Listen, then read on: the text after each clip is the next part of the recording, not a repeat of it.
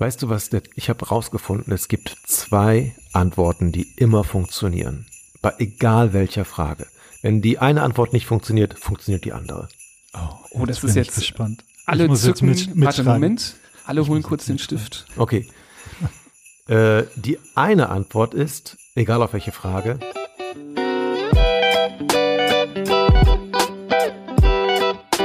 Hand, Fuß, Mund. Der Podcast über Kinder- und Jugendmedizin.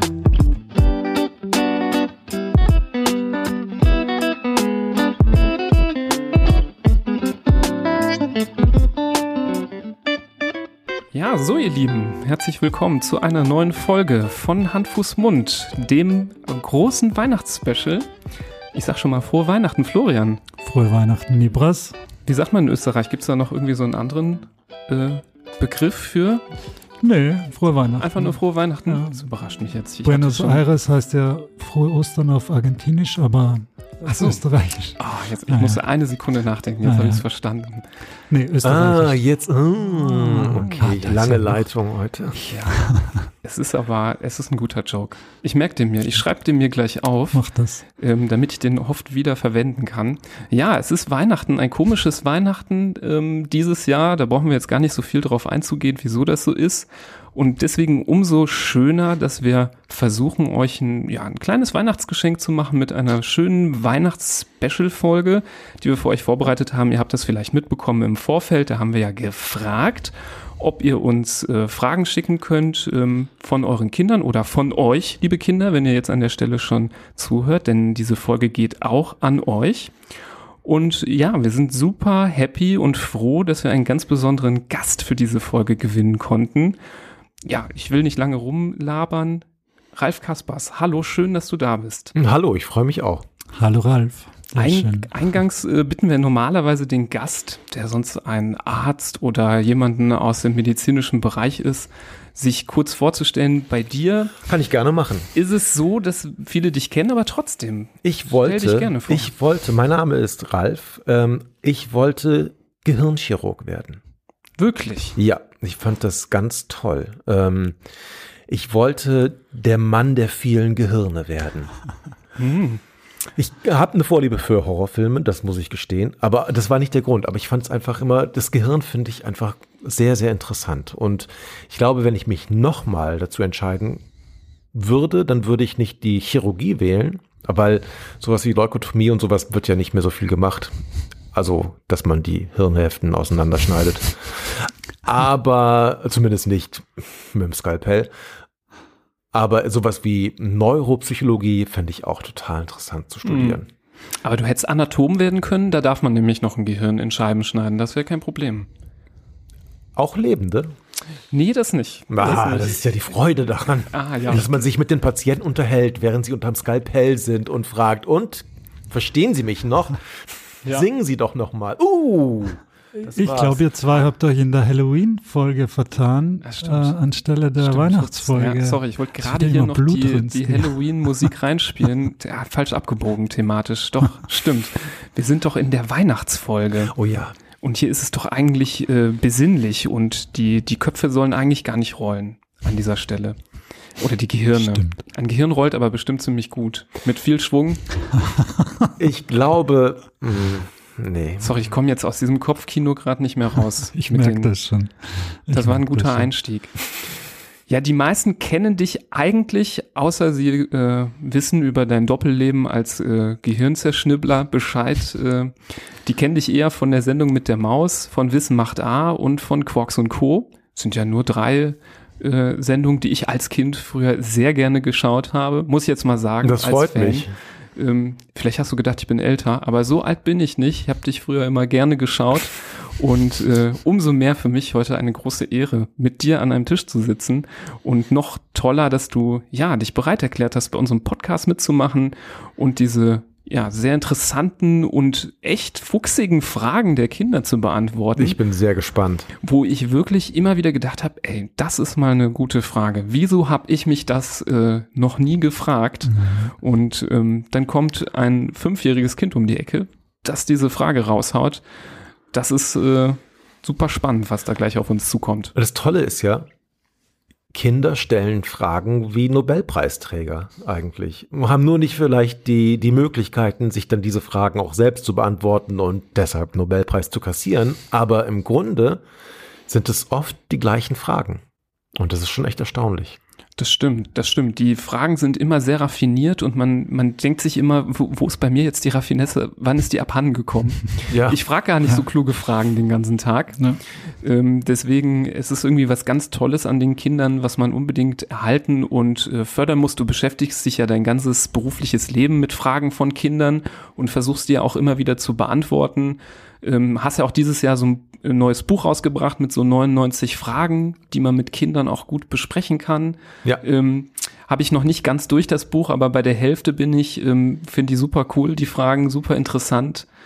Ich fand die vor allem jetzt nur so ein interner Spoiler, das mit Ketchup, Mayo und Senf. Das fand ich sehr, sehr geil. Das fand ich, als ich das zum ersten Mal so verstanden habe, wie was ein Wahlparadoxon ist fand ich das auch faszinierend und dachte, ey, unglaublich. Und ähm, also soll, soll ich das kurz erklären? Ja, mach geht? das mal, Unbedingt. super interessant. Unbedingt. Also wenn, wenn ich mit, wenn wir uns mit Freunden treffen und wir wollen uns Sandwiches machen und es muss schnell gehen, dann, dann wählen wir meistens, welche Soße wir nehmen, damit es eben schneller geht und wir eher schneller was zu essen bekommen.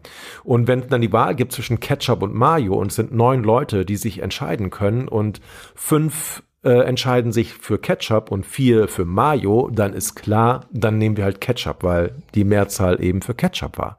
Und wenn jetzt irgendjemand sagt, hey, ich habe noch eine Tube Senf gefunden, lass uns noch mal neu wählen, ähm, und dann bleiben die vier Mayos bei Mayo und von den fünf Ketchups wählen sich, entscheiden sich zwei für Senf, dann passiert was ganz Eigenartiges dann ist auf einmal Mayo das, was genommen wird, obwohl die Mehrheit gegen Mayo mhm. ist. Also du hast am Anfang zwei Wahlmöglichkeiten und für eine wird sich entschieden und dann wird eine dritte Wahlmöglichkeit angeboten und dann denkt man, okay, dann entweder bleibt man bei der ersten Gewinnerwahl oder aber die meisten entscheiden sich für das, was da neu zugekommen ist.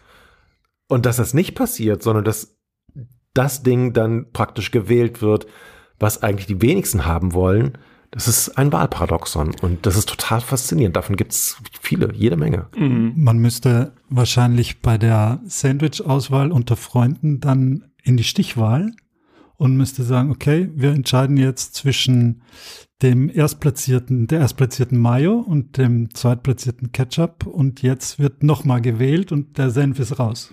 Ja, oder man vergibt Punkte. Also es gibt ja. dann auch ganz viele verschiedene andere Wahlsysteme. Mhm. Und man sagt ja oft ähm, bei uns, bei jeder Wahl, jeder Mensch hat eine Stimme. Und das stimmt ja gar nicht. Wir haben ja teilweise zwei Stimmen, je nachdem, was für eine Wahl gerade ansteht oder vielleicht sogar noch mehr. Mhm. Und total interessant ist das. Mhm. Ja, wer das jetzt schon spannend fand, in diesem Buch gibt es ja nicht nur die Frage, sondern noch 98 weitere Fragen, mhm. mit denen man, äh, über die man ja, wie man sieht, auch schon als Erwachsene äh, äh, alleine schon gut darüber diskutieren kann. Aber mit den Kindern wird es nochmal interessanter, weil die stellen dann die Fragen, die wir jetzt vielleicht gleich hören, die dann äh, zur richtigen Lösung führen, wieso das überhaupt so ist. Wir denken nur darüber nach, wie man das ändern könnte, aber mhm. das Wieso, das fragen wir manchmal gar nicht. Genau mit den Fragen sollen wir direkt losstarten? Habt ihr ja, Lust? Sollen wir direkt durchstarten? Also es Hau sind ja auch einige erst, hier, sind ja einige da. Und ja, so wir haben sie versucht so ein bisschen zu gruppieren. Vielleicht fangen wir so ein bisschen mit den Anatomiefragen an. Oh, ich liebe den menschlichen Körper. Ja, es ist leider ist aber keine, nicht nur Gehirn. Es ist keine Frage zum Gehirn direkt dabei. Das macht nichts, das macht nichts. Es gibt auch ganz andere tolle Körperteile. Das ist eine gute Idee. Vielleicht fangen wir doch mal an. Ich gucke gerade hier so durch. Ähm, ja, ich finde, diese Frage ist doch mal was ganz Schönes. Fangen wir an mit der Frage vom Mats. Der ist neun Jahre alt und er hat Folgendes gefragt. Was ist der Lungenflügel? Ja, was ist der Lungenflügel? Eine gute Frage. Das ist toll, weil man hat ja zwei Lungenflügel, aber man kann nicht damit fliegen. Das ist schon mal sehr, sehr seltsam und eigenartig. Und Leute, die in großen Palästen leben, die haben vielleicht so einen Südflügel oder so einen Westflügel, vielleicht auch einen Lungenflügel. aber auch da hat das hat nichts damit zu tun. Es gibt total viele Flügel. Es gibt auch Instrumente, die Flügel genannt werden. Wenn man die allerdings im Körper hätte, dann das kommt aber schon dem Lungenflügel sehr nahe, weil manchmal macht der Lungenflügel Geräusche. Wenn man Asthma hat beispielsweise oder ähm, die Bronchien zugehen, dann hört man es pfeifen. Und das ist so ein bisschen wie ein Musikinstrument, wie so ein Klavierflügel. Aber Lungenflügel hat man zwei. Die sind, das wisst ihr aber wahrscheinlich viel besser als ich, weil mit medizinischen Themen kenne ich mich ja überhaupt nicht aus. Ähm, du brauchst ja, Mats, zum Leben Sauerstoff. Den Sauerstoff gibt's in der Luft. Und wie kommt der Sauerstoff von der Luft in deinen Körper? Weil überall in deinem Körper, überall, wo, ja, wo es lebt, brauchst du Sauerstoff. Ähm, und das macht die Lunge. Das heißt, du atmest ein und das passiert, indem du das Zwerchfell zusammenziehst. Das ist so eine Art, ähm, es hat nichts mit Zwergen zu tun. Es wird auch mit CH geschrieben, nicht mit G. Das Zwerchfell ist so eine Art Muskelgewebe. Das zieht sich zusammen und dadurch wird der, der Brustraum vergrößert. Und dadurch strömt automatisch Luft in die Lunge. Und in der Lunge ähm, geht, das, geht die Luft, der Sauerstoff in der Luft ins Blut über und das Herz pumpt dann dieses Blut durch den ganzen Körper überall da, wo Sauerstoff benötigt wird. Und dann atmest du aus und die verbrauchte Luft, das ist dann nicht mehr Sauerstoff, sondern Kohlenstoffdioxid, wird wieder ausgeatmet und du kannst wieder Luft holen und das fängt von vorne an. Und so ein Lungenflügel hat man zwei. Wie sollte man zwei davon eigentlich, falls einer kaputt geht, oder? Ja, es gibt ja von vielen Organen zwei. Ne? Die Nieren, davon hat man zwei. Beim Gehirn, das dir ja so lieb ist, kann man ja sagen, das sind zwei Gehirnhälften, die miteinander verbunden sind. Die Mitte, die Verbindung, ist ja auch fast wie bei der Lunge, wo ja die Bronchien zusammenfinden zur Luftröhre. Also das ist ja im Körper häufig so. Es gibt aber auch Ausnahmen, so Sachen, die es nur einmal im Körper gibt. Wieso das am Ende des Tages so entstanden ist, ist eine wirklich extrem gute Frage, die wir wahrscheinlich hier gar nicht beantworten können. Aber immer dann, wenn es zwei Organe gibt, hat man immer eine gute Chance, mal Ersatz. eins äh, zu verlieren und dann noch kennt gut ihr, dazustehen. Kennt ihr noch Peter Lustig? Der hat ähm, früher Löwenzahn gemacht. Mhm. Ja, klar. Und der hatte eine ganz, ich fand eine ganz eigene und besondere Art zu erzählen und zu sprechen. Das war immer so ganz sanft und ähm, besonders einfach. Und ich habe ihn mal interviewt. Wir saßen in seinem Bauwagen, nachdem er eine Folge Löwenzahn gedreht hat. Und ähm, es war spät abends. Ich glaube, er hat ein Glas Rotwein getrunken und eine Zigarette geraucht. Und ich habe so ihm Sachen gefragt. Und dann irgendwann erzählt er, dass er mal Lungenkrebs hatte und dass ihm ein Lungenflügel entfernt worden ist. Und da wurde mir klar, warum er diese besondere Art von, von Sprache hatte, mhm. weil er mhm. einfach nicht so viel Luft holen konnte, wie wir das vielleicht normalerweise machen, wenn wir noch zwei Lungenflügel haben. Und deshalb war er immer so ein bisschen kurzatmig vielleicht und hatte mhm. dadurch dieses ganz sanfte und fand ich faszinierend. Ich habe natürlich gefragt, wenn du Lungenkrebs hattest, warum rauchst du? Und darauf meinte er, ach, Lungenkrebs kriegt man nur einmal. Das ist auf jeden Fall äh, vielleicht keine Take-Home-Message, die man. Nein, äh, Rauchen ist nicht gut. Rauchen ist nicht gut, die, aber ich finde es trotzdem eine witzige, witzige Erklärung. Das stimmt. Die Lungenflügel, die kann man vielleicht so ein bisschen mit einem Blasebalg ähm, vergleichen, womit man das Schlauchboot oder die Matratze aufpumpt. Und klar, wenn man nur einen davon im Brustkorb hat, dann hat man so ein bisschen weniger Puste und weniger Power, so wie Peter Lustig offensichtlich. Da muss man doppelt so viel blasen, bis das die gleiche Luft es. rauskommt. Ne? Und, äh, Ralf, du hast das eingangs gesagt, spannend ist ja, dass man trotz Flügel nicht fliegen kann, trotz Lungenflügel. Man hat ja noch mehr Flügel im Körper und am Körper, oh, die, ja. die Nasenflügel, aber das ist mir bis jetzt auch noch nicht gelungen, damit zu fliegen. Insofern Müssen wir wohl ich bin mit den Nasenflügeln nur abgestürzt und volle Kanne draufgeknallt. Oh ja. das, hab, das ist mir gelungen, und aber andersrum gibt, nicht. Was ich auch ganz toll finde, die meisten Leute denken, wir haben nur zwei Beine. Aber eigentlich haben wir viel, viel mehr Beine. Ja, du guckst uns schon so an. Ne? Ja, ich, ah, ich bin schon wieder ah, Anatomie. Hm, was war da nochmal? Weil ah, du gerade neben Nasenflügel ja, gesagt. Stimmt. Jetzt du meinst das Nasenbein, das Brustbein, das Brustbein, das Mondbein. Es gibt mhm. ganz viele tolle Beine. Das Kahnbein. Ich glaube, in der Hand hat man schon allein Wie viel sollte ja, man jetzt wissen? Genau. Verdammt, das kommt acht. aber wahrscheinlich daher, weil man früher im alten Deutschen immer so Gebeine gesagt ja, hat, so genau. Knochen. Richtig, ne? genau. Knochen alleine waren die Gebeine und dann war ganz viele Gebeine am ganzen Körper. Ne? Und ich habe mal gelesen, dass kleine Kinder ähm, weniger Knochen haben als erwachsene Menschen.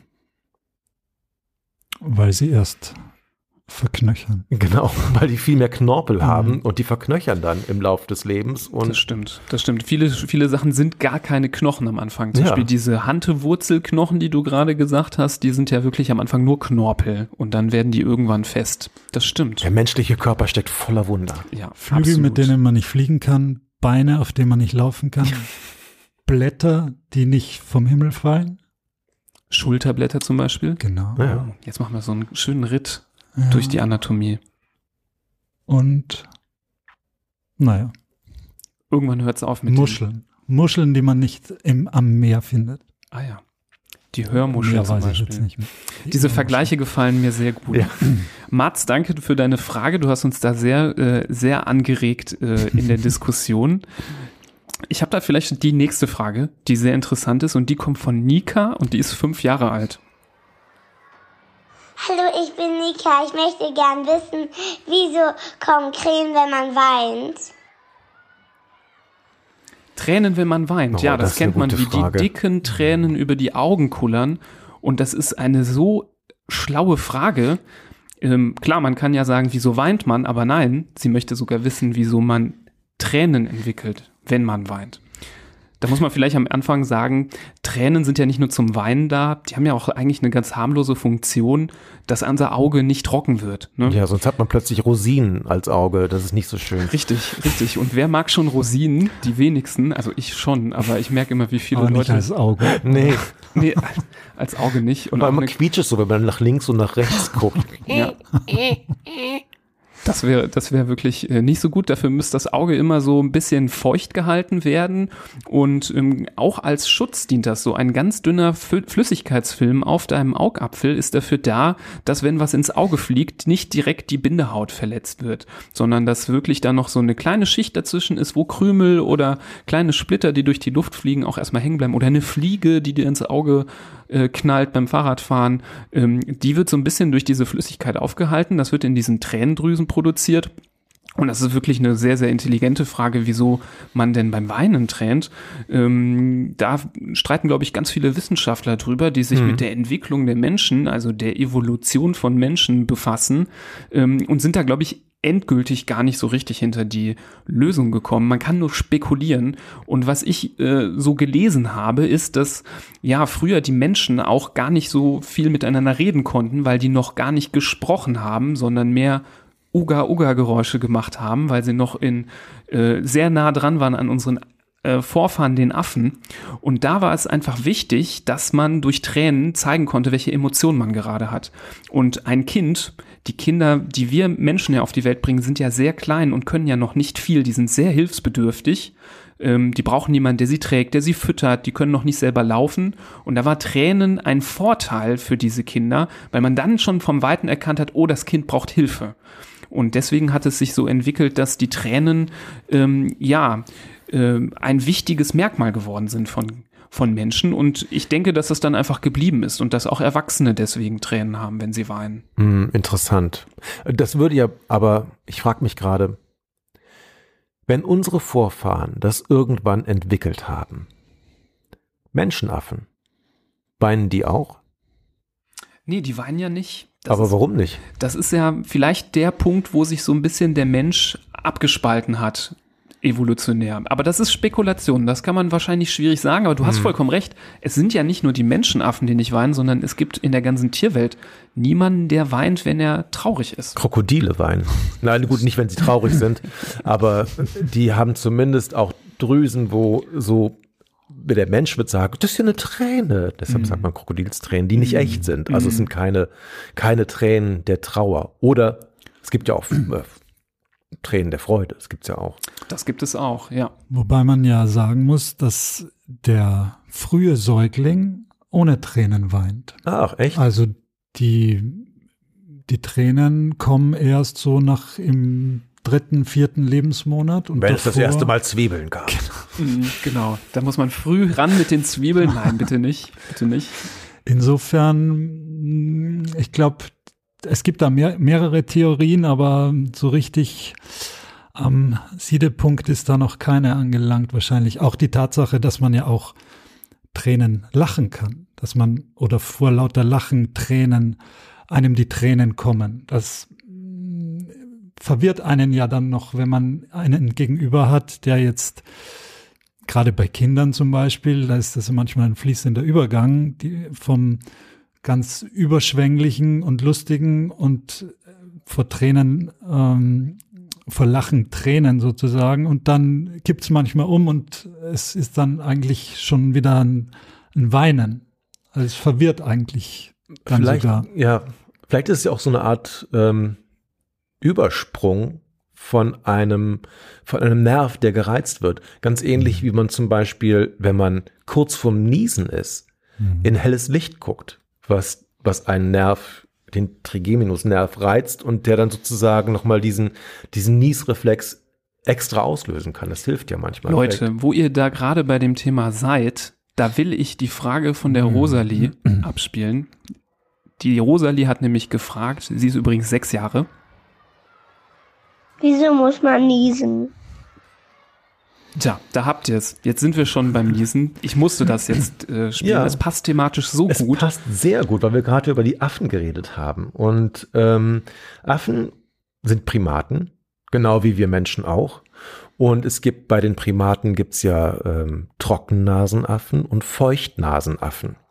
Das bedeutet, die Feuchtnasenaffen, also alle Affen, alle Primaten, die sondern in der Nase so ein Sekret ab, den Schleim im Grunde, der die Schleimhäute feucht hält.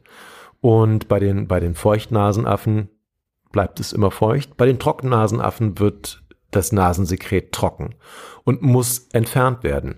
Also entweder man schluckt die Popel runter oder dafür haben wir halt Finger.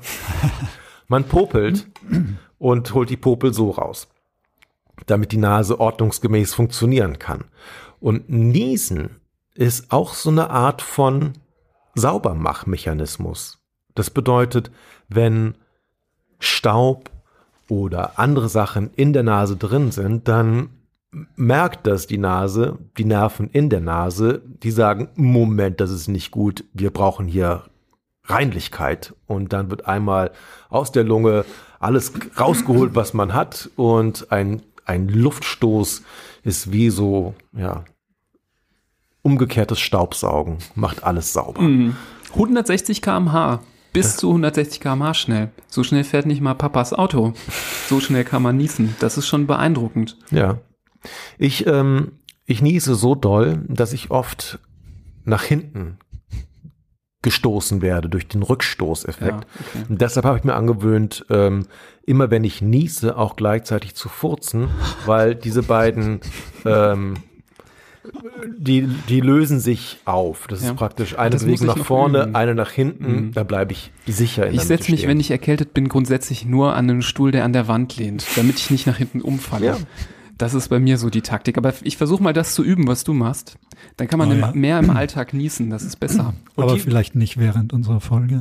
Oder während der nächsten Folge. Ich werde es dir nicht versprechen, mm. weil hinter mir ist kein Stuhl, keine Wand und wenn es jetzt hart auf hart kommt, da werde ich nichts riskieren. Das Tolle ist, wenn man das gleichzeitig macht, niesen und furzen, fallen die Furzen nicht so auf, weil der Nieser viel lauter ist. Das stimmt. Das ist eine gute Überleitung vielleicht zu der nächsten Frage, die wir bekommen. Ich, ich, ich, musste, ich musste dem Ralf noch eine Frage stellen. Deinen Ausführungen entnehme ich, wir sind äh, Trockennasenaffen. Ja. Da möchte ich gar nicht wissen, wie sich das für einen Feuchtnasenaffe anfühlt, weil ich habe eigentlich das Gefühl, meine Nase ist innen feucht, aber das muss ja bei einem Feuchtnasenaffen das reinste Biotop. Biotop sein. Spannend. Vielleicht fühlt sich das aber auch gut an, weil das die ganze Zeit feucht ist, genau wie das Auge sich gut ja. anfühlt. Vielleicht ist das dann total angenehm, wenn die Nase. Aber es fühlt sich ja für uns auch feucht an, eigentlich. So eine. Ja, manchmal also, kann es schon trocken sein. Auch das Auge kann ja manchmal. Also morgens, wenn du ja. die Augenpopel aus dem Auge rausholst, das ist ja übrigens auch getrocknetes ähm, Tränensekret. Mhm. Das ist ja auch lecker.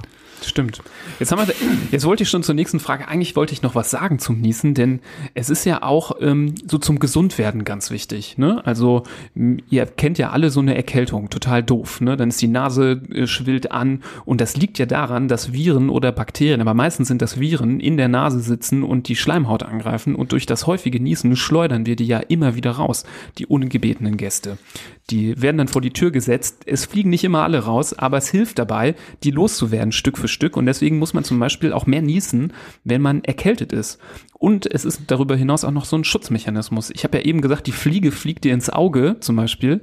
Ähm, kann ja auch passieren, dass sie in die Nase fliegt und ähm, sich da irgendwie es gemütlich machen will. Und da ist es ganz wichtig, da kommt man mit dem Finger wahrscheinlich gar nicht mehr so hinterher, ähm, dass sich dann so ein Reflex bildet, der die sofort rauspustet, die blöde Fliege. Mal Handtuch, wer schon mal eine Fliege durch die Nase verschluckt hat. Äh, Ich ja, hebe meine Hand. Eine kleine.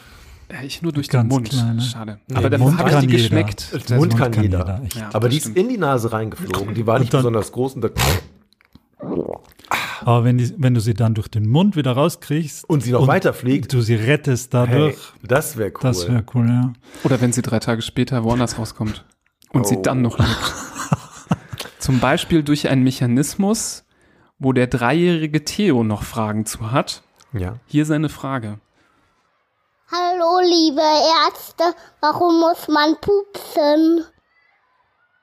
Ralf, warum muss man pupsen? Theo, wenn du nicht pupsen würdest, würde dein Bauch immer größer werden.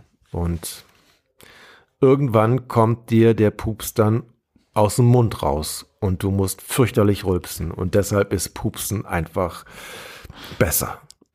Und die Pupse entstehen, weil du ganz viele Bakterien im Darm hast. Und diese Bakterien, die helfen beim, beim Verdauen. Also wenn du was isst, dann nimmst du ja Nahrung auf und in der Nahrung steckt Energie und die Energie muss der Körper irgendwie bekommen und die Bakterien helfen, die im Darm sind. Manchmal sind die ein bisschen übereifrig und ähm, produzieren Gase und diese Gase, die sammeln sich im Bauch und die müssen dann irgendwann raus. Und entweder ist es ein Pups oder ein Rülps. Äh, das, ja, manchmal atmet man auch einfach die Gase aus. Das geht auch. Aber es ist deshalb ganz wichtig. Ähm, wer Pups ist gesund, hat mein Opa immer gesagt. Ja, der Pups ist lebenswichtig. Du hast ja gesagt, wenn wir nicht pupsen würden, das, da hätten wir den ganzen Tag Bauchschmerzen und ja, im schlimmsten Fall, da sind wir wieder bei den Horrorfilmen, könnte vielleicht der Bauch auch platzen. Wer weiß, wie so ein Luftballon. Ja, Deswegen, liebe Kinder, keine Pupse zurückhalten, immer raus damit, außer im Unterricht, dann lieber kurz fragen, ob man vor die Tür gehen kann. Aber es ist super wichtig, dass man das macht. ich wünschte, ich könnte auf Kommando furzen. Das wäre, das fände ich ganz toll. Ich kann es mit den Händen. Okay, und jetzt mach mal mit den Händen. Das, ja, Entschuldigung. Das, ich mache es meistens so, dass ich, wenn ich irgendwo im Studio stehe und ähm, ich warten muss, dann fange ich an, mit den Händen zu pupsen. Damit alle Leute sehen, ah, der Ralf, der macht dieses Geräusch mit den Händen. Und irgendwann, wenn das etabliert ist, kann ich einfach ganz entspannt laufen lassen, weil alle denken, das sind die Hände. Was sie nicht wissen ist, dass meine Hände gar nichts mehr machen. Das ist eine gute Taktik. Mann, man lernt hier so viele Tricks von dir. Das ist wirklich super. Ja. Ein Traum. Die Luft kommt übrigens auch nicht nur von den Bakterien, sondern wir schlucken auch ganz viel Luft. Oh ja. Ähm, wenn wir reden, wenn wir ähm, Sprudel trinken ähm, und bei ganz kleinen Kindern ist es auch, wenn die weinen und Luft holen, ähm, um zu schreien, gerade bei Babys, dann geht nicht immer nur die ganze Luft in die, äh, in die Lungenflügel, sondern es geht auch immer ein bisschen was in den Magen und da sammelt sich die Luft auch und deswegen haben auch viele Babys immer wieder auch so Blähungen und weinen ganz viel, weil der Bauch weh tut. Das kann wehtun, ja. Ja, Kann aber auch Spaß machen. und dann hat man äh, von oben Luft, unten entsteht Luft, in der Mitte ähm, entsteht Luft, überall ist Luft und deswegen ist das Luftrauslassen aus allen Bereichen immer ganz wichtig. Man kann das auch üben. Ich kann zum Beispiel absichtlich Luft schlucken. Ich gehe mal ein bisschen vom Mikro weg. Ah, das freut die Eltern, die mithören. Ja. Das kann man, das ist wirklich ganz schön. Das hat er jetzt nicht mit den Händen gemacht. Nee, das, ich kann, ich kann auch zum Beispiel den Satz des Pythagoras rülpsen oder verschiedene Namen oder so. Ja. Das, Das ähm, ABC habe ich früher Gerne gerülpst. Ja, das war immer eine gute Übung und ich habe immer versucht, auf dem Weg von der Schule bis zum Bus das ganze ABC zu rülpsen. Hat meistens geklappt. Applaus. Wir hatten alle wenig Freunde wahrscheinlich. Ne? Ach nö, ich fand, also damit konnte man schon äh, Leute beeindrucken. Mädels meistens nicht. Nee, aber stimmt. so Kumpels, das war schon immer, äh, kann ich mich gut dran erinnern. Das ist nicht so schlimm. Wo wir beim Thema Verdauung sind, würde ich ähm, eine Frage einschmeißen, die nicht ähm, ja so anatomisch ist. Vielleicht kommen wir zu den Anatomiesachen noch zurück, aber auch eine super coole Frage vom Kian. Der ist zehn Jahre alt und hat Folgendes gefragt. Hallo, ich bin Kian, ich bin zehn Jahre alt und wollte gerne wissen, ob vegetarische Ernährung für Kinder geeignet ist. Auch eine super wichtige Frage. Mhm. Und ja, wer weiß, Vegetarier, die essen ja viel Grünzeug. Und wer auch nochmal äh, noch mal drüber nachdenkt, der weiß, ja, wenn man viel Grünzeug isst, Bohnen, Grünkohl, Brokkoli, da muss man auch viel pupsen. Deswegen musste ich jetzt an diese Frage denken, Stimmt. weil das ja so ein bisschen äh, auch zusammenhängt. Aber eine sehr wichtige Frage, über die, glaube ich, ganz viele auch streiten Absolut. momentan. Es ist wirklich eine, eine große Streitfrage, weil es klar ist, dass vor allem, wenn dein, wenn du wächst und dein Körper ganz viele verschiedene Stoffe braucht, die er nicht selbst herstellen kann, die kommen eben durch die Nahrung in den Körper. Und ja, klar, wenn du Fleisch isst, dann bekommst du sehr leicht Proteine. Proteine sind wichtig, um zum Beispiel Muskeln aufzubauen, für ganz viele andere Sachen auch. Wenn du kein Fleisch isst, brauchst du ja trotzdem die Proteine. Also musst du überlegen, okay, wo kann ich die dann herkriegen? Und das ist dann in den meisten Fällen so, dass du, dass du viele andere Sachen essen musst. Linsen beispielsweise, oder? Vertue ich mich? Ja, Linsen, sind ähm, sehr Protein. Die Bohnen, die ich gerade genannt ja. habe, da sind ganz viele Proteine drin. Und das ist, ähm, da musst du aber, ich glaube, verhältnismäßig mehr essen, als wenn du nur so ein, keine Ahnung, so eine Hühnerbrust isst. Ich weiß nicht genau, wie da die Verteilung ist.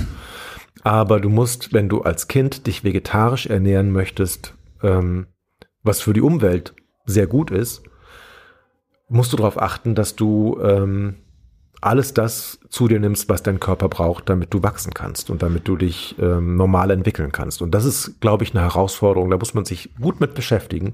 Aber grundsätzlich geht es, denke ich. Mhm. Also ich glaube auch, dass man einfach so ein bisschen bewusster essen muss oder so, man soll generell bewusst essen und überlegen, was man sich Tag für Tag äh, auf den Teller legt. Vor allem auch die Eltern müssen natürlich sich einen Kopf darüber machen, was sie ihren Kindern vorsetzen Tag für Tag, ob das irgendwas schnell äh, hergestelltes ist, was vielleicht nicht so nahrhaft ist, aber dafür leicht zu produzieren ist oder warm zu machen ist oder ob es ein bisschen aufwendiger ist und dafür wertvoller ist. Wenn es ähm, vegetarisch ist, dann muss man so ein bisschen mehr nachdenken, wie man die ganzen Stoffe, von denen du auch jetzt schon einige aufgezählt hast, äh, im Endeffekt auf den Teller bringt. Das, ich glaube, es ist einfach eine Herausforderung, aber ähm, grundsätzlich ist das gut möglich. Ja, absolut. Also da will ich dem Kian nochmal sagen, ähm, sie ist auf jeden Fall geeignet für Kinder. Und ähm, da können wir hier auch mal ruhig was zitieren, denn nämlich im November diesen Jahres gab es wirklich nochmal eine ähm, neue Studie von der Deutschen Gesellschaft für Ernährung. Das sind Leute, die sich nur damit beschäftigen. Und die haben herausgefunden, dass die drei Ernährungsformen, vegetarisch, Vollkost und sogar vegan, bei Kindern eigentlich kaum Unterschiede machen.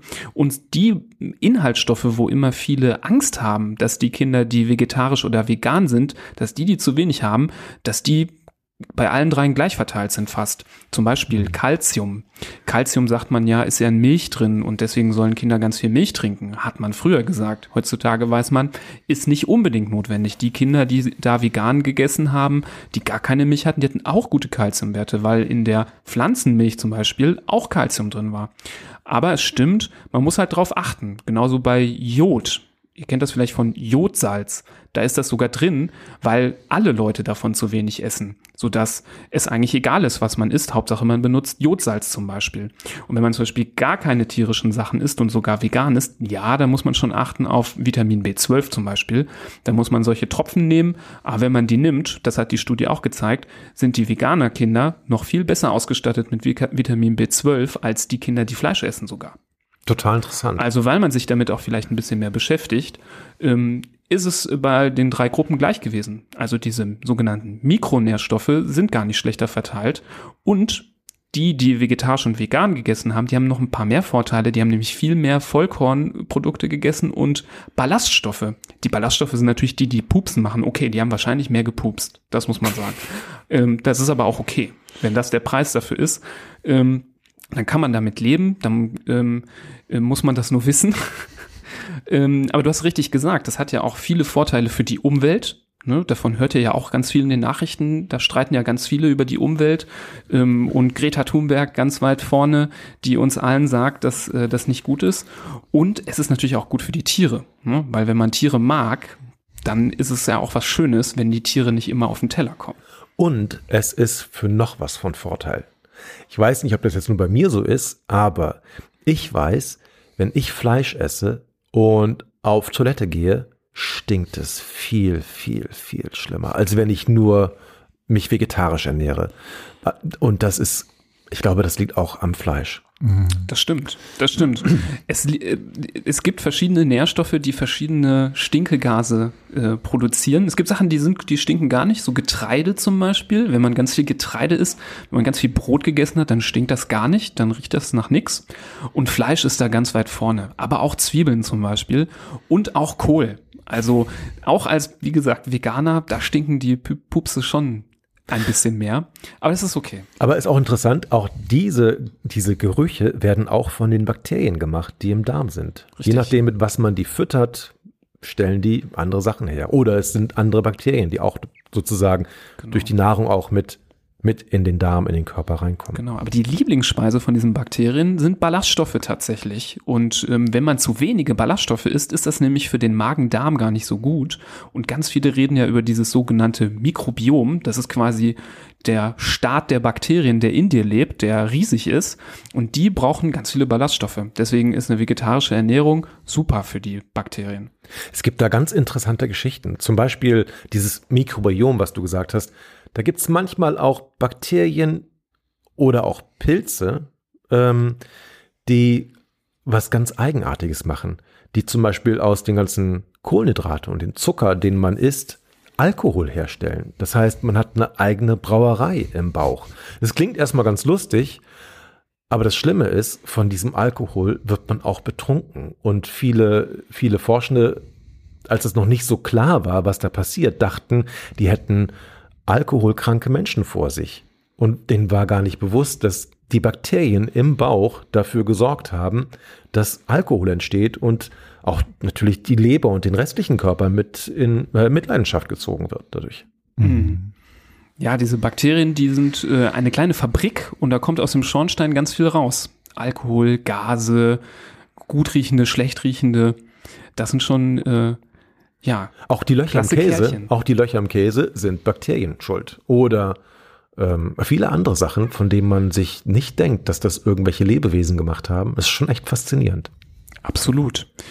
Ich habe noch eine tolle Frage für euch von äh, der Greta, die ist drei Jahre alt. Die geht in ein bisschen andere Richtung, aber die ist sehr wichtig. Ähm, lieber Nibras, warum hat man Aua?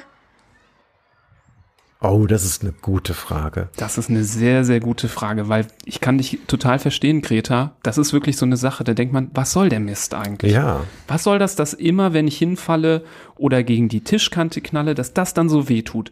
Ich weiß ja, dass das doof ist. Da könnte ich ja auch so draus lernen. Wieso, so, wieso muss das dann auch noch Aua machen? Also, Greta, das ist so eine Art Schutzmechanismus. Es gibt Menschen, die haben, die haben keine Schmerzen. Das ist eine Art Krankheit, oder? Ja, also das sollte man nicht haben als Mensch. Das wäre schlecht. Das Problem ist nämlich, wenn du keine Schmerzen empfindest, dann kannst du dir zum Beispiel den kleinen Zeh an irgendeiner Bettkante stoßen und es tut nicht weh.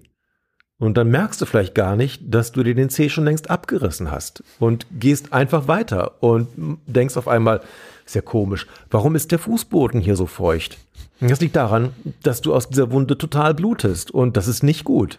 Genau. Und deshalb ist es so wichtig, dass man, wenn man sich in Zeh stößt, dass man diesen Schmerz kurz empfindet, damit man zumindest mal so einen Impuls hat, dahin zu gucken, ob noch alles in Ordnung ist oder ob da vielleicht was gebrochen ist, damit man es behandeln kann.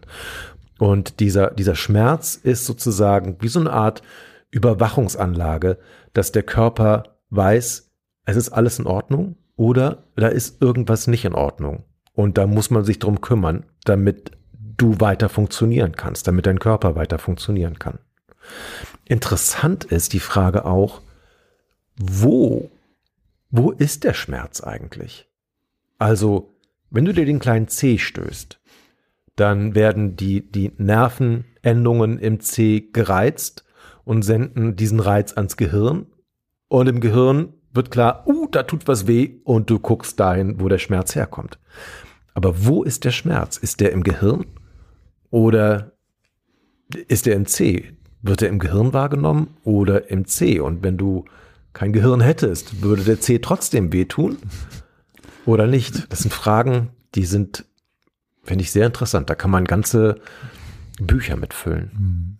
Im Endeffekt dient der Rücksichtnahme auf den eigenen Körper und auch auf die Umwelt, so dass man nicht durch die Gegend läuft und sich, so wie du sagst, den Zeh abreißt oder den Arm bricht oder den Kopf stößt, aber auch nicht jetzt an den anderen so anstößt und ihn so davon rempelt, dass der vielleicht, der vielleicht große Schmerzen hat, sondern dass man auf sich und die Umwelt Rücksicht nimmt und einfach ein bisschen seine Umgebung auch wahrnimmt, kennenlernt und versucht, möglichst, möglichst sanft ähm, durchs Leben zu gehen.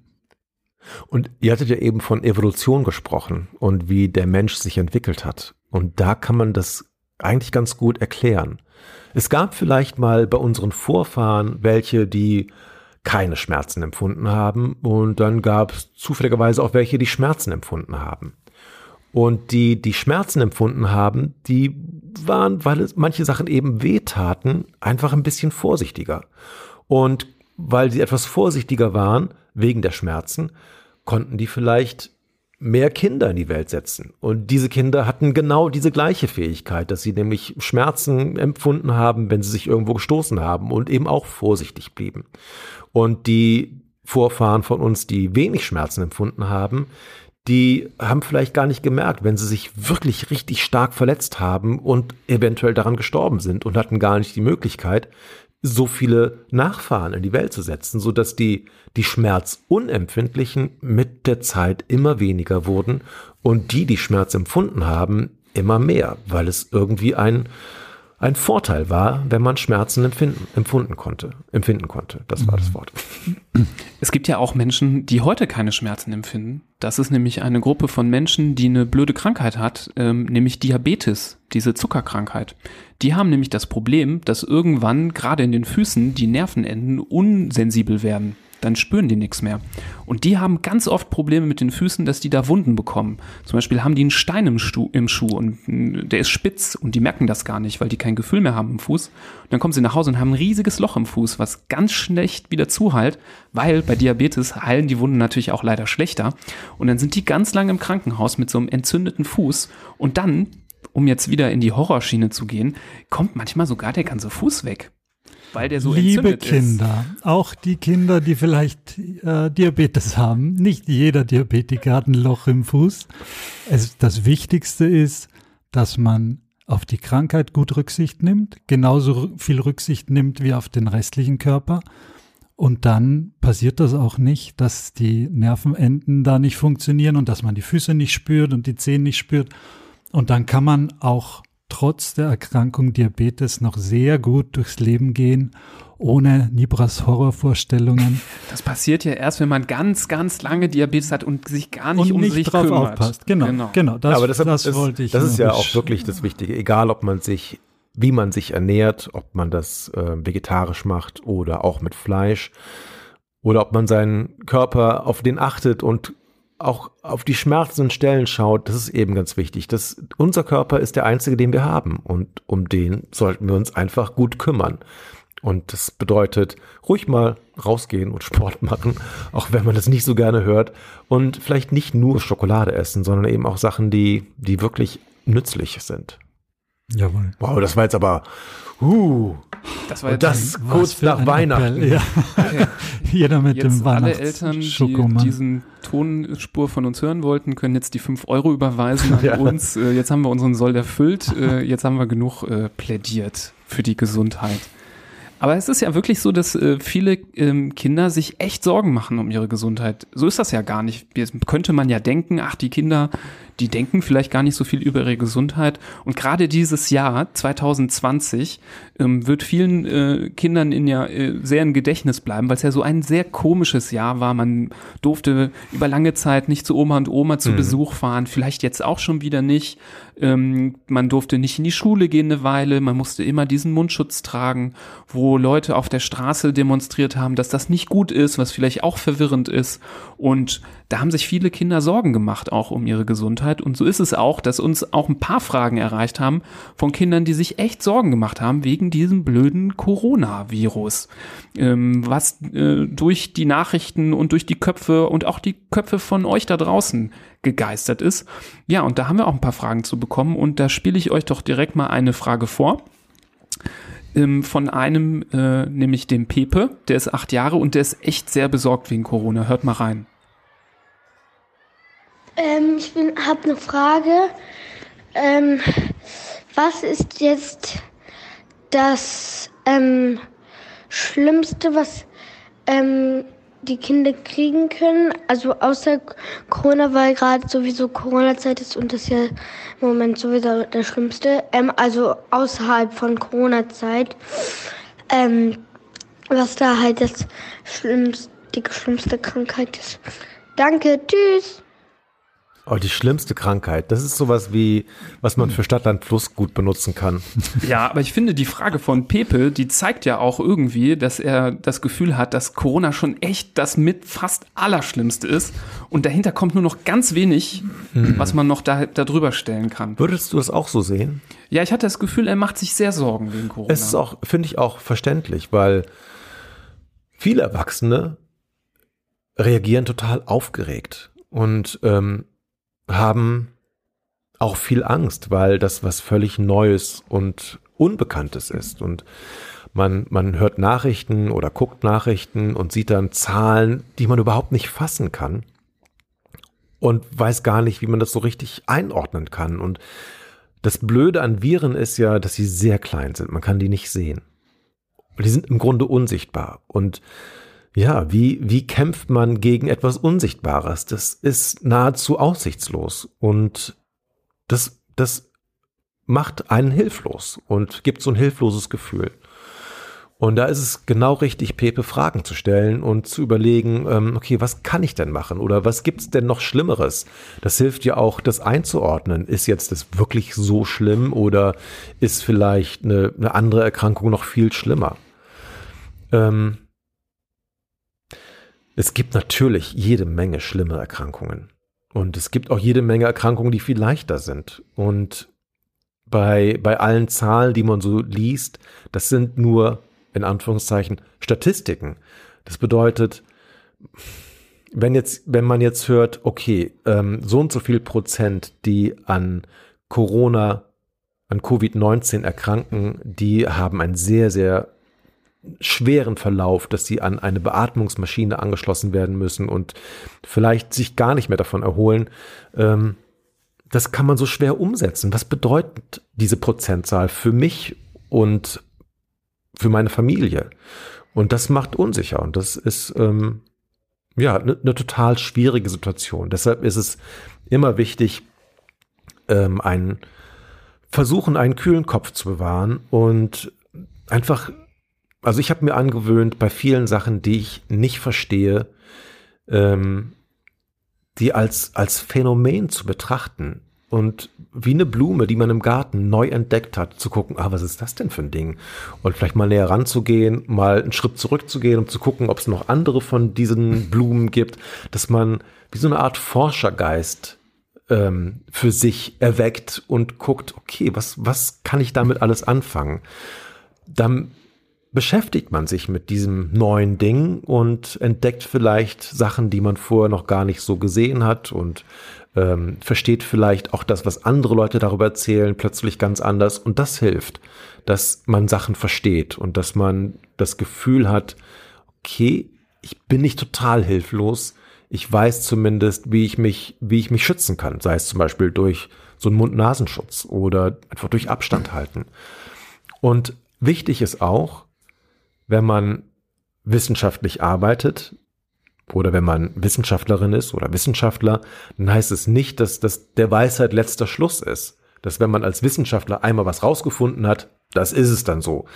Wissenschaftliches Arbeiten bedeutet nämlich auch, dass man die, die ähm, Welt beobachtet und versucht aus den Beobachtungen, die man gemacht hat, ähm, Schlüsse zu ziehen und eine Theorie oder eine Idee zu entwickeln, wie, wie das Ding, was man beobachtet hat, funktioniert. Und dann hat man diese Idee und versucht dann vorherzusagen, wie sich das Ding, was man beobachtet hat, weiterentwickeln wird. Und wenn die Vorhersage stimmt, dann kann man davon ausgehen, dass die Theorie, die man entwickelt hat, diese Idee, dass die einigermaßen richtig ist. Und das hält vielleicht für ein paar Wochen und dann auf einmal sieht man, es entwickelt sich ganz anders. Meine Vorhersage stimmt gar nicht mehr. Und dann muss man wieder beobachten und wieder eine neue Theorie entwickeln. Und das ist wissenschaftliches Arbeiten. Und das bedeutet, manchmal hat man eine Erkenntnis, denkt, die ist richtig. Und ein paar Wochen später merkt man, nee, es war nicht ganz richtig. Äh, Mund-Nasenschutz ist doch sinnvoll, den zu tragen. Und so kommt es, dass man, ähm, wenn man sich damit vielleicht gar nicht so beschäftigt hat, was jetzt Wissenschaftler eigentlich machen, dass das verwirrt, weil man denkt, Moment mal, vor ein paar Monaten habt ihr gesagt, das sollte man nicht tragen und jetzt sagt ihr, das sollte man tragen. Was stimmt denn nun? Aber das ist halt so ein stetiger Prozess. Man, man macht immer neue Forschungen und guckt immer genauer hin und versucht immer bessere Vorhersagen zu machen. Und so funktioniert das. Um dich auch ein bisschen zu beruhigen, Pepe, auch noch an der Stelle, ähm, gibt es ja auch schon Studien, wie Corona bei Kindern ja zum Beispiel ist. Und da ist es ganz wichtig, dass man festgestellt hat, dass Kinder ganz, ganz wenig nur krank werden durch Coronavirus. Also die meisten haben ja gar keine Beschwerden oder nur einen ganz leichten Schnupfen. Und wenn Kinder sehr krank werden durch Corona, nur weil sie eine andere schlimme Erkrankung schon vorher hatten und das dann dazugekommen ist. Also für gesunde Kinder ist das Coronavirus gar nicht besonders schlimm. Aber natürlich muss man trotzdem aufpassen, weil man hat ja auch Oma und Opa lieb und die Eltern lieb und die muss man ja auch schützen. Deswegen müssen auch die Kinder den Mundschutz tragen, damit alle mit an einem Strang ziehen. Das ist so ein bisschen wie Tauziehen. Ne? Auf der einen Seite am Tau zieht Corona und wir anderen alle auf der anderen Seite. Ein paar stehen daneben und gucken zu und lassen es äh, so über sich ergehen. Aber wenn du dich äh, mit, ähm, mit an uns tauschstellst und äh, mitziehst auf unserer Seite, dann schaffen wir das schon. Ähm, Corona zu besiegen. Und das ist, glaube ich, ganz wichtig, dass, äh, dass ihr das auch alle ähm, die Hoffnung habt, dass wir das alle packen. Mhm. Und dass wir immer wachsam bleiben und ähm, versuchen, das Ganze weiterzuentwickeln, weiterzukommen, so wie wir jetzt ähm, alle versuchen, mit einem Mund-Nasenschutz die Erkrankung möglichst nicht weiterzugeben, wenn wir sie haben. So arbeitet fast die ganze Welt im Moment dran, eine Impfung gegen das Virus zu entwickeln. Und das ist auch in großen Teilen schon gelungen, offensichtlich. Da gibt's wieder die wissenschaftlichen Arbeiten dazu die besagen, dass es durchaus schon Medikamente gibt, also Impfstoffe gibt, die verhindern, dass man Corona bekommt. Und das ist der nächste Schritt, ähm, wie wir versuchen können, die Erkrankung wieder ein bisschen in den Griff zu bekommen, was ohne Impfung und ohne Maske eigentlich nicht möglich ist. Es geht ja hier andauernd um Viren da schmeiße ich jetzt mal kurz die Frage noch von der Emilia rein, weil die ähm, sich ja echt, du hast gerade gesagt, Viren sind so klein und die Emilia hat sich dann auch wirklich gefragt. Hi Libras, woraus bestehen Viren? Oh, das ja. Tolle ist, ach, Viren sind schon echt großartig eigentlich. Jetzt mal äh, von dem ganzen Leid, das die verursachen können, abgesehen. Aber erstens, Viren sind keine Lebewesen. Also die haben keinen Stoffwechsel, nicht so wie wir, die atmen nicht und die, die essen nicht, genau, die pupsen nicht. Viren sind, Du kannst dir vorstellen, es gibt eine Bauanleitung und um diese Bauanleitung ist eine Hülle. Und das war's. Und wenn so ein Virus im Körper drin ist, dann schafft das Virus es in, in unsere Zellen reinzukommen. Und unsere Zellen, die haben auch eine Bauanleitung und noch viele andere Sachen in der Zelle drin. Und das Virus schafft es, seine Bauanleitung in unsere Zelle weiterzugeben, so dass unsere Zelle anfängt, nicht neue Menschenzellen zu machen, sondern neue Viren zu machen. Und die verbreiten sich weiter im Körper und ähm, kommen in andere, in noch mehr Zellen. Und das ist das, was uns krank macht, dass unsere Zellen einfach nicht mehr richtig arbeiten, sondern Viren produzieren. Ja, und ähm, das ist im Grunde das Besondere an Viren, dass sie eigentlich keine Lebewesen sind, es aber trotzdem schaffen, Lebewesen unglaublich zu verändern. Ich finde, das ist ja immer ein bisschen wie ein Lego-Set. Also ein Karton mit einer Anleitung drin, aber da sind gar keine Steine dabei. Und wenn dieses Lego-Set geht dann irgendwo hin in ein Zimmer, wo ganz viele andere Lego-Steine sind, ein schöner Lego-Todesstern oder ein äh, ein Rennauto aus Lego. Und dann liegt dann diese Bauanleitung rum und möchte gebaut werden und nimmt sich von den anderen Steinen äh, Teile und baut dann was eigenes. Und dann gehen die anderen Sachen natürlich kaputt und ähm, dann entsteht zwar was Neues, aber die anderen Sachen funktionieren dann nicht mehr und so ist das mit dem mit dem Virus ja auch und macht andere Teile des Körpers äh, funktionsunfähig. Und natürlich gibt's außer Coronaviren auch ganz viele andere Viren und solche Viren haben wir ja andauernd. Wenn ihr Schnupfen habt zum Beispiel, wenn man Halsschmerzen hat, da sind immer wieder Viren am Start. Ähm, also es ist ja nichts Neues, sondern es ist eine andere Sorte Virus, die wir bisher noch nicht in dieser Form gekannt haben, die vielleicht von Tieren kam. Bei den Tieren, die haben in der Fledermauspraxis war das wahrscheinlich ganz normal, dass man Coronavirus hat. Und der Fledermausarzt hat da nicht mit der Stirn gerunzelt, wenn er das gehört hat. Und für den war das ganz normal. Aber für uns Menschenärzte ist das was ganz Seltsames. Und auch wir müssen erstmal damit umgehen lernen. Und hast du sehr schön eben gesagt. Deswegen ändern wir auch manchmal unsere Meinung, weil wir ja auch erst gerade lernen. So wie wenn ihr was lernt, ja auch manchmal eure Meinung ändert, wenn ihr das am Ende dann verstanden habt. Aber verstanden hat man es meistens erst am Ende. Und äh, das kommt ja noch, das Ende. Hoffentlich irgendwann. Und ähm, du wolltest noch was sagen, Florian. Na, bei den Viren ist es dann Gott sei Dank doch so, dass man dass der menschliche Körper meistens alleine damit fertig wird und irgendwann ins Zimmer reinkommt und sieht, ah, hier stimmt was nicht, das Auto funktioniert nicht mehr, der Todesstern sieht kacke aus, jetzt muss ich mich wieder hinsetzen und mal die richtige Bauanleitung aus dem äh, Bücherregal holen und das mühsam wieder aufbauen. Und dann funktioniert das ganze Werk wieder. Das ist bei anderen Erkrankungen häufig nicht so, da braucht man Medikamente, damit Bakterien zum Beispiel wieder weggehen, aber bei den meisten Viren kommt der Körper alleine damit zurecht und schmeißt das Ganze wieder raus und kriegt das hin. Ja, stimmt. Das ist ein Hoch auf das Immunsystem. Hurra. Wir feiern das Immunsystem und ähm, diese Impfung, das ist so ein bisschen wie so ein Bootcamp, so eine Art Fitnessstudio fürs Immunsystem. Ähm, so müsst ihr euch das vorstellen. Nämlich, wenn man so einen Impfstoff bekommt, dann kann das Immunsystem, bevor das Virus überhaupt da ist, schon mal auf die Handelbank gehen, den Bizeps stärken, die ein paar äh, Push-ups machen und dann, wenn das Virus reinkommt, dann hat das keine Chance. Dann wird das direkt wieder rausgeprügelt. Genau. Ein Impfstoff ist im Grunde so ein Doppelgänger von einem Virus mit manchmal nur einem Teil der Bauanleitung, so dass der Körper anfängt, vielleicht nur Hüllen zu machen vom Virus, aber auch gar nicht so viele. Also nicht, dass es krank macht, aber das Immunsystem sieht, Moment mal, hier stimmt was nicht. Da, die Anleitung, die hat hier nichts zu suchen und diese Hülle auch nicht. Und obwohl das uns gar nicht krank macht, wird aber das Immunsystem schon mal drauf trainiert. Und wenn dann tatsächlich echte Viren, krankmachende Viren in den Körper reinkommen, dann kennt das Immunsystem schon das Gesicht von diesem Virus und kann schnell loslegen. Ja, dann ist das wie so, eine, wie so ein Fahndungsfoto, was schon an der Wand hängt und dann erkennt man den Eindringling sofort. Genau. Wir haben jetzt gerade schon gesagt, ja, am Ende weiß man immer besser Bescheid. Die Catalina, fünf Jahre, hat sich äh, dazu was gefragt. Ich frage mich, ob so viel Corona ist. Ich frage mich, ob das für immer bleibt oder nicht. Ich weiß das nicht.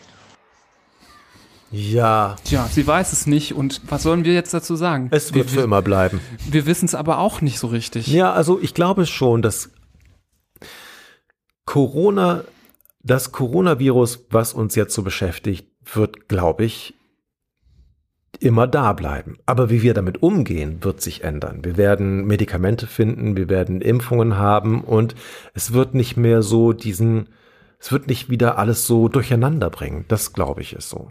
Also es gab mal, es gab mal eine, ein anderes Virus, ein Pockenvirus. Das war eine Krankheit, wo man so einen Hautausschlag bekommen hat. Es war unglaublich ansteckend und auch gefährlich. Und irgendwann ähm, wurde gesagt, wir müssen jetzt was gegen dieses Pockenvirus machen.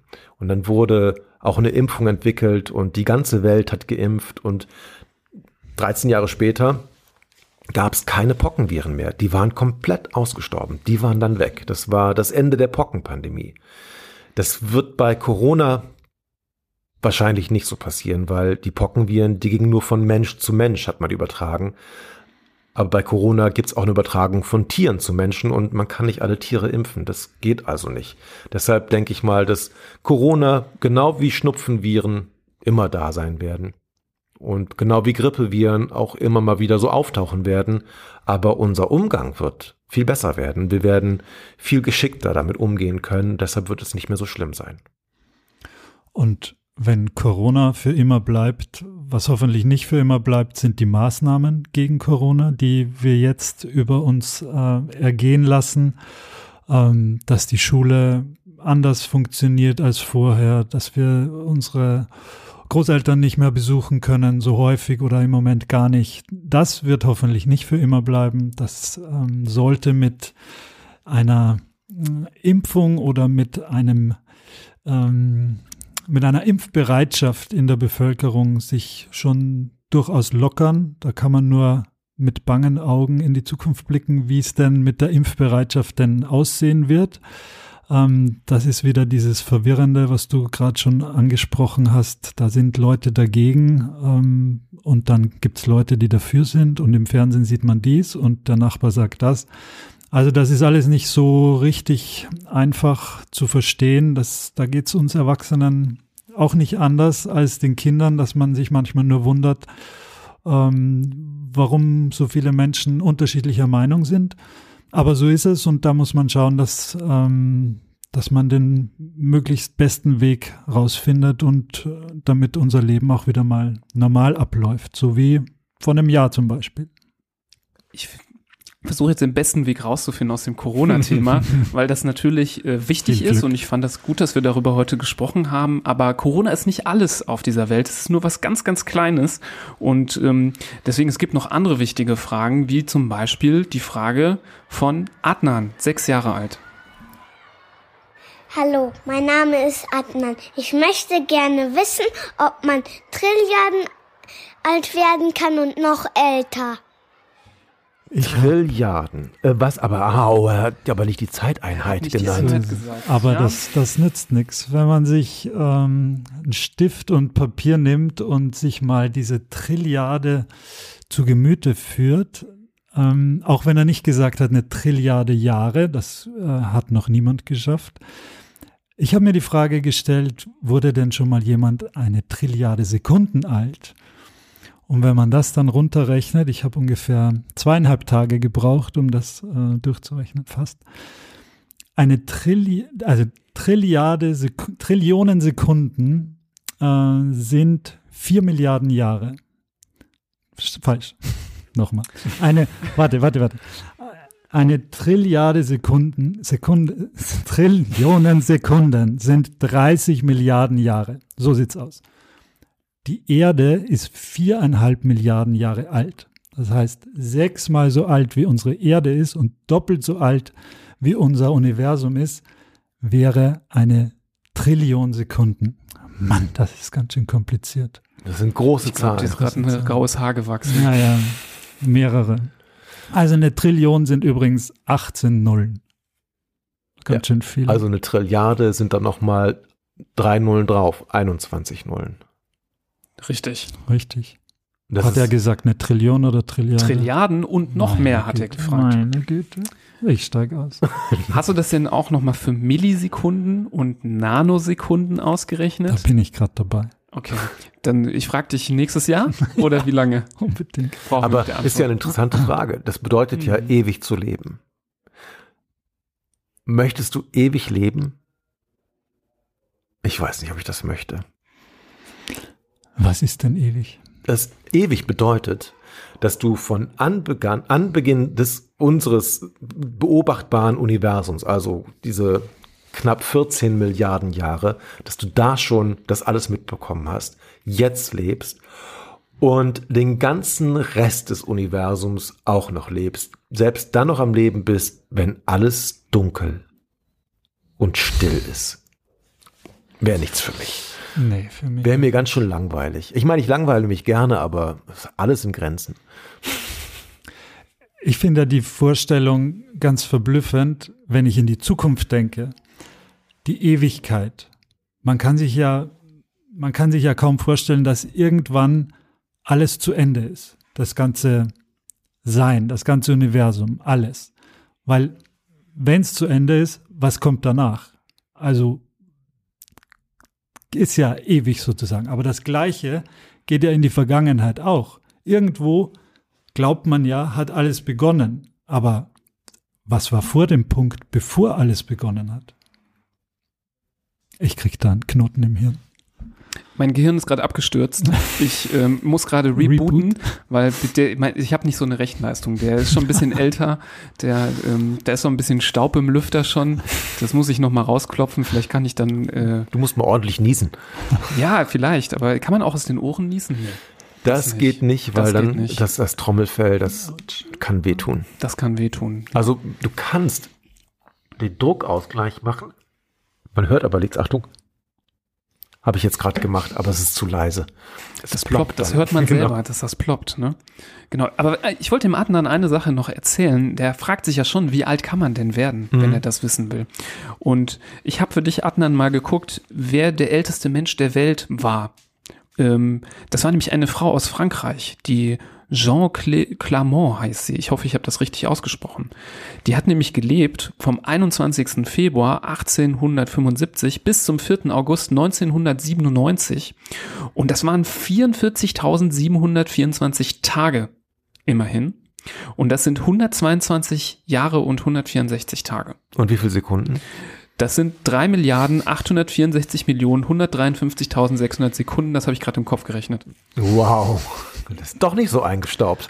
ja, das ist halt, ähm, einer muss das für Florian ja übernehmen hier ja, bei uns beiden. Vielen Dank. Deswegen vielen ähm, Dank. Ja, war das eben nur ein Scherz mit dem. Wie viele Jahre waren es? 122 Jahre 122. und 164 Tage. Wäre das was für dich, Ralf? 122 Jahre? Das ist halt deutlich kürzer als die Ewigkeit. Hm. Hm. Ich weiß nicht. Also, sagen wir mal so, ich würde gern die Sachen, die ich mir vorgenommen habe, alle erledigt kriegen. Und wenn es dann 122 Jahre dauert, mein Gott, dann ist es halt so lang. Aber vielleicht schaffe ich es vorher. Bei 122 Lebensjahren liegt ja der Verdacht nahe, dass zumindest 100 oder 110 ganz okay waren. Weil sonst wird man ja wahrscheinlich nicht so alt. Ja, das stimmt. Ja, also eigentlich sollte man immer sein Alter minus 10 Prozent wahrscheinlich werden. Das wäre perfekt. Oder minus 5 Prozent. Das wird wahrscheinlich reichen. Das würde reichen. Zumindest. Aber nur, wenn man sehr alt wird. Und irgendwann krank wird.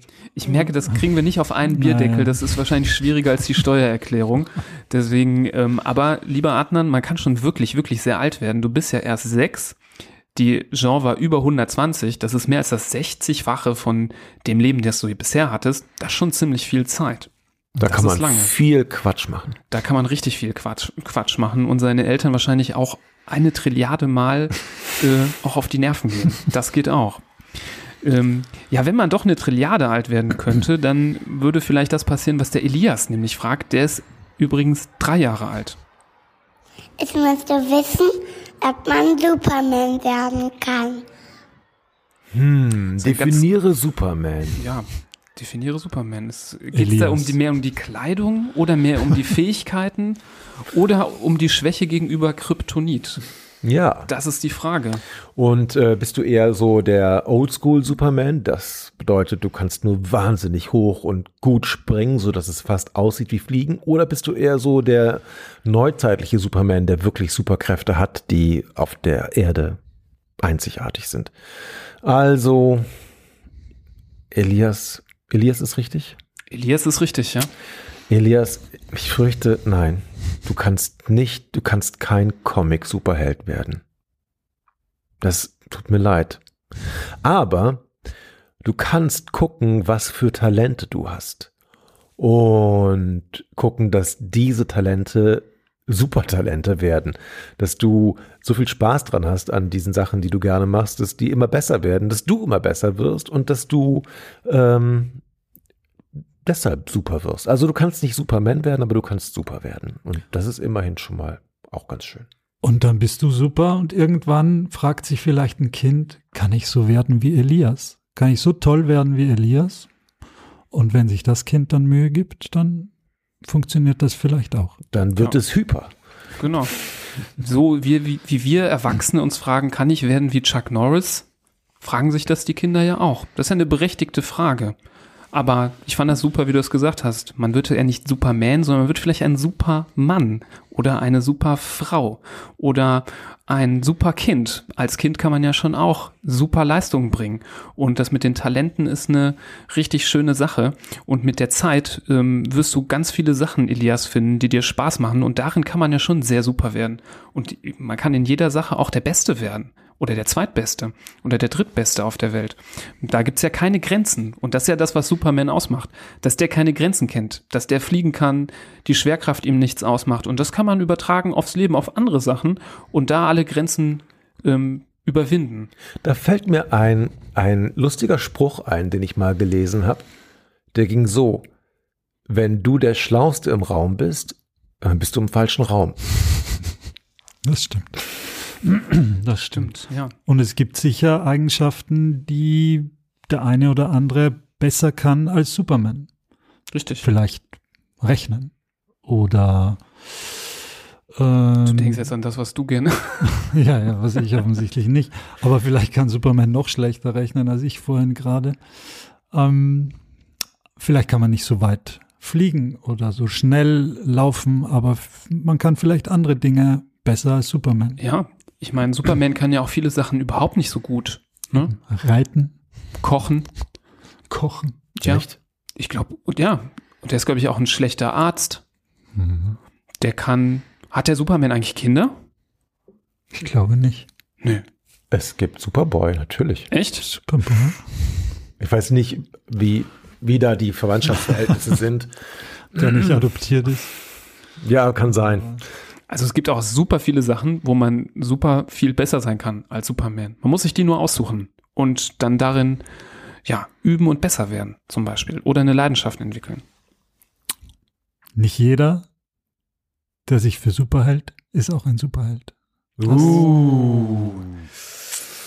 Das ging jetzt wie ein uh, Blitz. Uh, das war aber wie durch einen Blitz durch meine Fontanelle direkt ins Gehirn. Ja, da sollte es auch hin. Sehr gut. Da sollte es auch hin. Ja. Ein Superheld, finde ich, ist man aber, da komme ich jetzt vielleicht noch mal so, kommen wir so langsam zum Ende auch. Ähm, die meisten Fragen wurden gestellt. Ähm, jetzt vielleicht doch noch mal an die Eltern und so ein bisschen. Denn ich wollte noch mal drüber sprechen. Wir haben ja jetzt uns die Zeit genommen, die Fragen der Kinder zu beantworten. Ähm, ihr Eltern da draußen lacht jetzt über uns, ja. Die Fragen, die wir beantwortet haben, die kriegt ihr wahrscheinlich so ihr beide könnt ja auch aus eigener Erfahrung sprechen, so in 30 Minuten um die Ohren geknallt. Manchmal sogar in fünf Minuten. Und dann kommt dann das zwölfte. Und warum ist das auch so? Und warum? Und warum? Und warum? Das kann ja manchmal auch vielleicht anstrengend werden. Nee, überhaupt nicht. Wenn man nicht. so viele Fragen bekommt. Weißt du was? Ich habe rausgefunden, es gibt zwei Antworten, die immer funktionieren. Bei egal welcher Frage. Wenn die eine Antwort nicht funktioniert, funktioniert die andere. Oh, oh das ist jetzt spannend. Alle zücken, mit, mit warte, Moment, alle holen kurz den Stift. Okay. Äh, die eine Antwort ist, egal auf welche Frage, Schwerkraft. Und wenn Schwerkraft nicht funktioniert, Evolution. Ah ja, sehr gut. Haut immer hin. Und ähm, aber da muss man die beiden Sachen erstmal vorher erklären, oder? Wie erklärt man, wie antwortet man mit einer Antwort, die man vorher erst erklären muss? Oder umgekehrt, wie erklärt man eine Sache, die man als Antwort ja, Du musst benutzt? es einmal erklären und dann Ehrlich gesagt, wenn ich zu Hause gesagt habe. Du kannst ja das Argument nicht in der Erklärung des Argumentes benutzen. Oder? Du erklärst einmal die Evolution und einmal die Schwerkraft. Und ab dann Will kein Kind mehr was von dir wissen. nee, ich gehe raus. Das ist mir jetzt so. Bevor ich den wieder was frage. Oh, ich frage meine Schwester. Jetzt mal im Ernst. Also, ihr als äh, Vollblutväter, wie viele Fragen kriegt ihr denn so um die Ohren gehauen? So am Tag. Wochenende, man, man hat viel Zeit.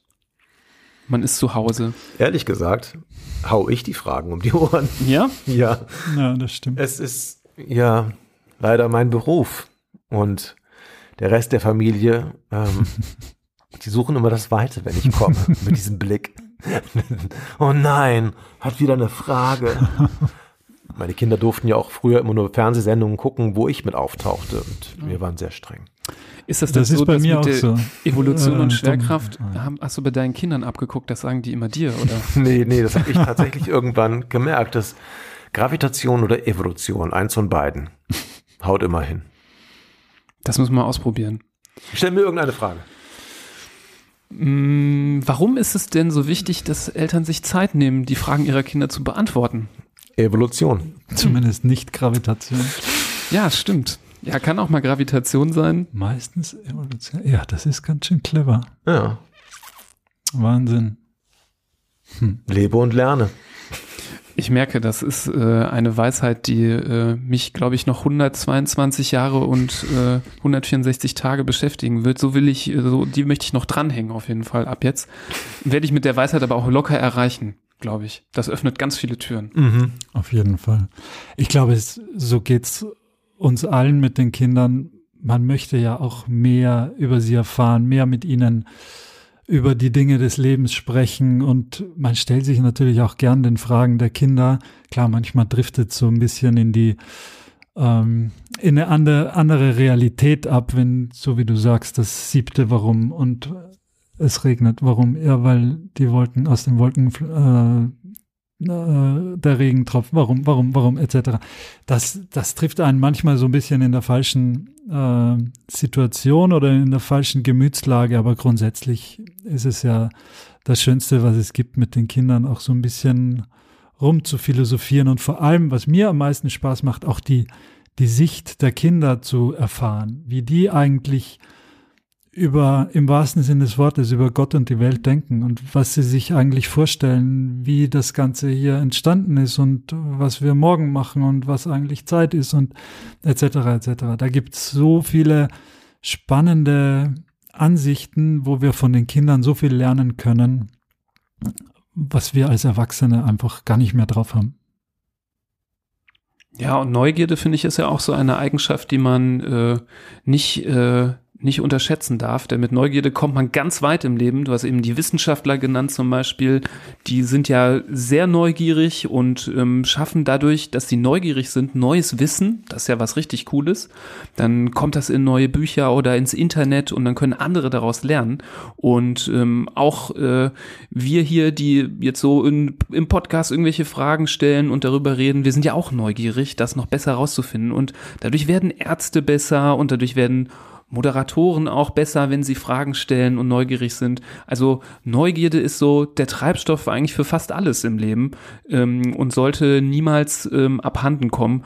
Und auch an die Eltern natürlich, wenn man dann sich natürlich nie die Zeit nimmt, dem mal so entgegenzukommen, dann wird die Neugierde vielleicht irgendwann ein bisschen zurückhaltender. Und das wäre sehr, sehr, sehr schade. Und deswegen, also wenn die Fragen eurer Kinder euch nerven, an uns weiterleiten, ist kein Problem. Wir leiten die dann an Ralf weiter. Ach so, um, alles klar. ja, super, Leute. Das war doch, äh, finde ich, eine super schöne Folge. Ähm, danke nochmal, Ralf. Gerne. Dass du mit uns diese tollen Fragen dieser tollen Kinder besprochen hast, die wirklich äh, grandios waren. Ich kann äh, mir gar nicht, ich kann mir gar keine Lieblingsfrage aussuchen, weil die alle gleich klasse waren. Und ähm, ja, da bleibt nichts anderes übrig, als zum Schluss euch allen so eine sehr schöne Weihnachtszeit zu wünschen. Ähm, wir sind mittendrin und es geht weiter und es geht aufs Ende des Jahres zu. Und ja, seid, seid gesund, bleibt gesund. Vielen Bis Dank, bald. Ralf. Gerne. Schön. Macht es gut. Tschüss. Tschüss. Auf Wiedersehen.